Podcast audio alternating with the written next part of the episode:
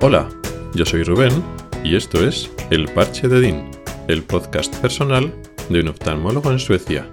Este es el episodio 144 y lo he titulado, le he dado un nombre un poco críptico, La ideología en la vieja Europa, haciendo referencia a un problema laboral de derecho, pero que traduce o, o muestra un tema sobre ideología política social, las diferencias entre diferentes modelos de estados de derecho capitalistas, democráticos, y donde los conceptos de políticas de derechas liberales, políticas de izquierdas casi comunistas, no son tan extremas y tan polarizadas como nos lo pintan. La noticia tiene que ver con Tesla, el fabricante de coches eléctricos, y los derechos laborales de sus trabajadores en Suecia. Se trata de cómo ha escalado ese conflicto entre patronal o entre la empresa y los trabajadores, los mecánicos de Tesla aquí en Suecia, y cómo ese conflicto ha escalado y cómo se está llevando a cabo en esa diferencia de esa empresa de mentalidad pues estadounidense y cómo choca con los trabajadores de mentalidad europea. Estos trabajadores llevan cinco años intentando pues eso negociar para que este, esta empresa Tesla se avenga al convenio colectivo que tienen pues todo el sector. Aquí en Suecia la gran mayoría de trabajadores y de trabajos se atienen a un convenio pues de, cada sector, cada sector el que le corresponda. Tesla, la empresa, bueno, pues tiene una mentalidad estadounidense donde los derechos de los trabajadores es muy diferente. Ellos piensan que su sistema de productividad se basa, entre otras muchas cosas, en un recorte de los derechos laborales o en un menor número de derechos laborales en comparación con en general cómo funciona en Europa. No se atienen a, ese, a esa negociación, no quieren formar parte de ese, de ese convenio colectivo y al final los trabajadores se han declarado en huelga. En ese pulso, en ese tira y afloja, pues Tesla se ha encontrado, se está encontrando más resistencia de la que cree porque lo que hace es subcontratar en otros talleres para que bueno, la, huelga de los mecánicos no le afecte, pero es curioso como todos los trabajadores están cerrando filas incluso de otros sectores. O sea que se han declarado realmente la guerra abierta. Los trabajadores de Tesla en general considerarían un peligroso precedente que empresas estadounidenses empiecen a imponer el estilo laboral, la forma de trabajar que respeta menos los derechos de los trabajadores, pues hay miedo de que eso se empiece a imponer aquí en Suecia y trabajadores de otros sectores están cerrando filas. Por ejemplo, el sector transportes, los estibadores, han hecho un bloqueo en todos los puertos suecos donde llegan Tesla, de tal forma que bloquean la entrada de Tesla de todos los coches y todos los productos y materias primas de Tesla a Suecia. Y además, los empleados de la red eléctrica no van a dar mantenimiento a todos los cargadores de Tesla que hay en Suecia.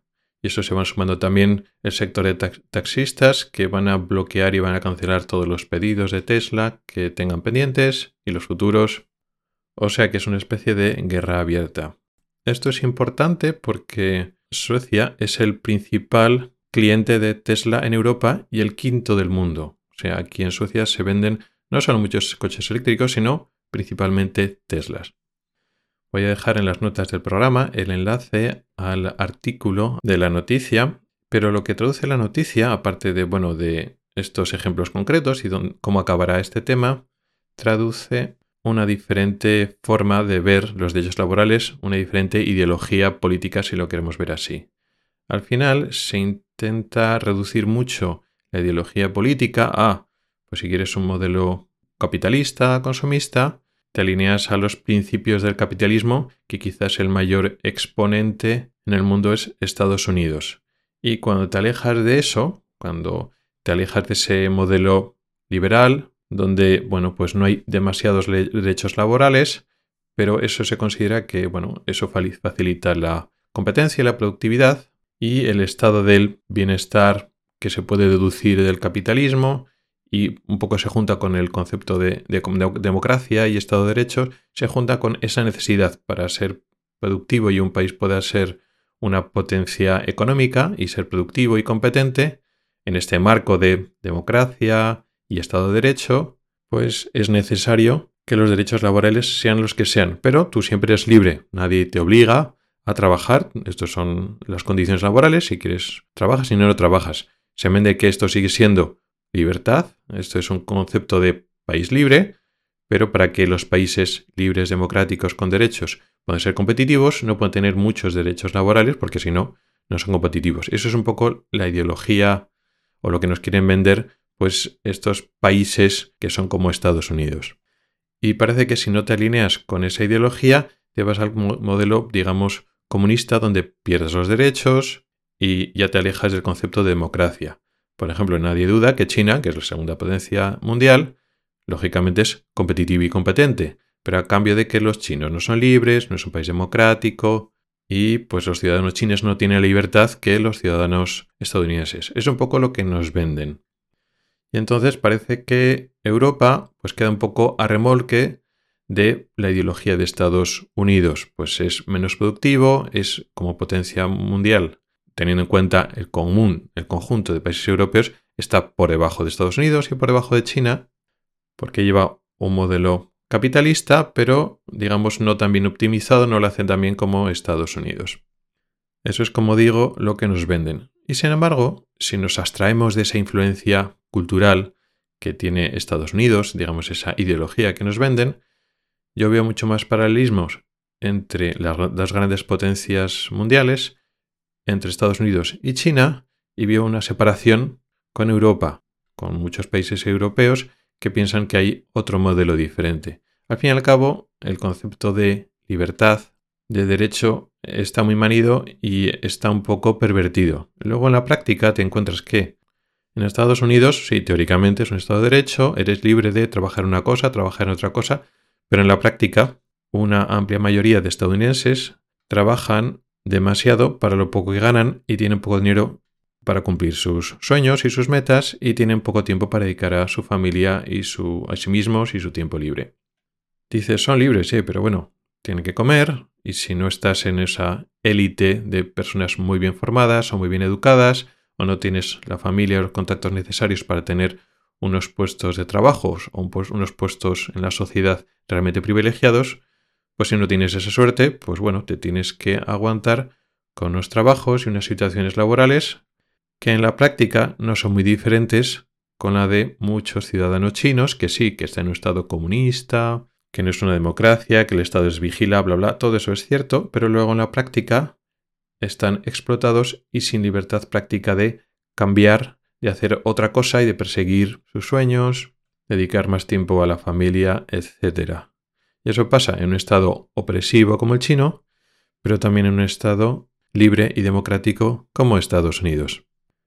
En la práctica, se puede tener un país con un sistema capitalista, consumista, libre, pero que el trabajador tenga garantizados unos derechos laborales, unos derechos que le permitan tener un salario digno, que le permita, bueno, ciertas libertades y ciertas opciones, una limitación en el número de horas trabajadas, en cómo le van a pagar las horas extras, bueno, todo eso que implica el derecho laboral que es súper importante porque en la práctica la mayor parte de nuestro tiempo estamos trabajando. Podemos pensar, no, es que Suecia es medio comunista. No, es, es un error.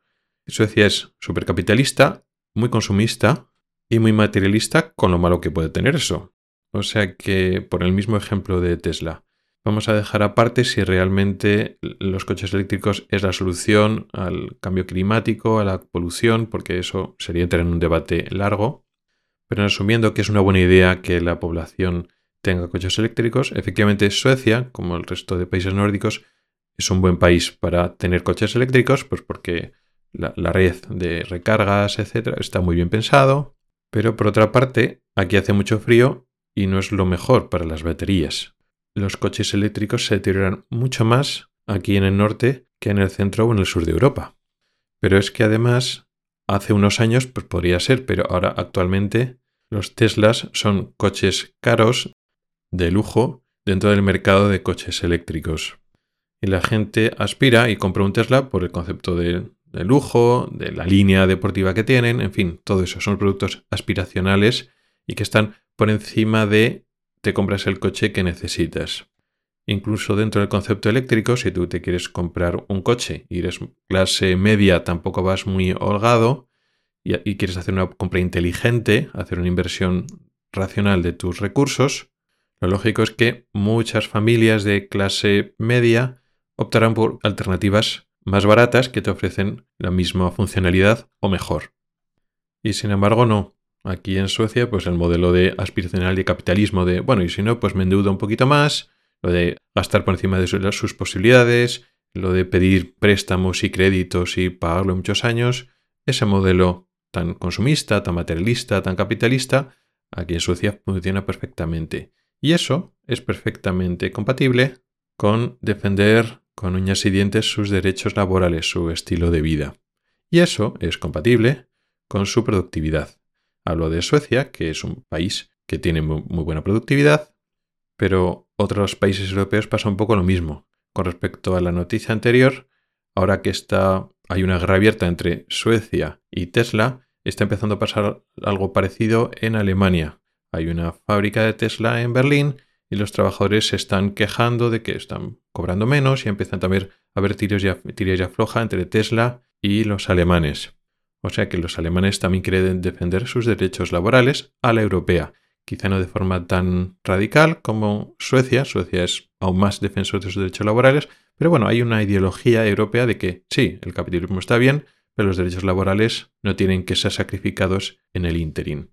Y lo mismo, Alemania no la podemos acusar de ser un país poco productivo. Es una potencia mundial y se ha recuperado muy rápido después de quedar devastada por la Segunda Guerra Mundial. Y haberse unificado hace, como quien dice, ayer. Así que tenemos que un poco pensar que ese modelo totalmente paralizado de si eres un modelo democrático y capitalista, tiene que ser al estadounidense y los derechos laborales tienen que sacrificarse en el medio, y si no, y si quieres mantener derechos laborales, te vas hacia el comunismo, pierdes productividad y atenta, los derechos laborales atentan contra el liberalismo de mercado, y eso no es así. Tenemos a países con economías muy liberales y con empresas que triunfan y traen riqueza al país, aquí en Suecia, aquí en Europa, y aún así protegen sus derechos laborales. O sea que hay mucho más en común entre Estados Unidos y China, que solo saben conseguir riqueza a través de la explotación laboral y no buscan soluciones más inteligentes que pueden unir, encontrar riqueza económica y además proteger a su sociedad y a sus trabajadores.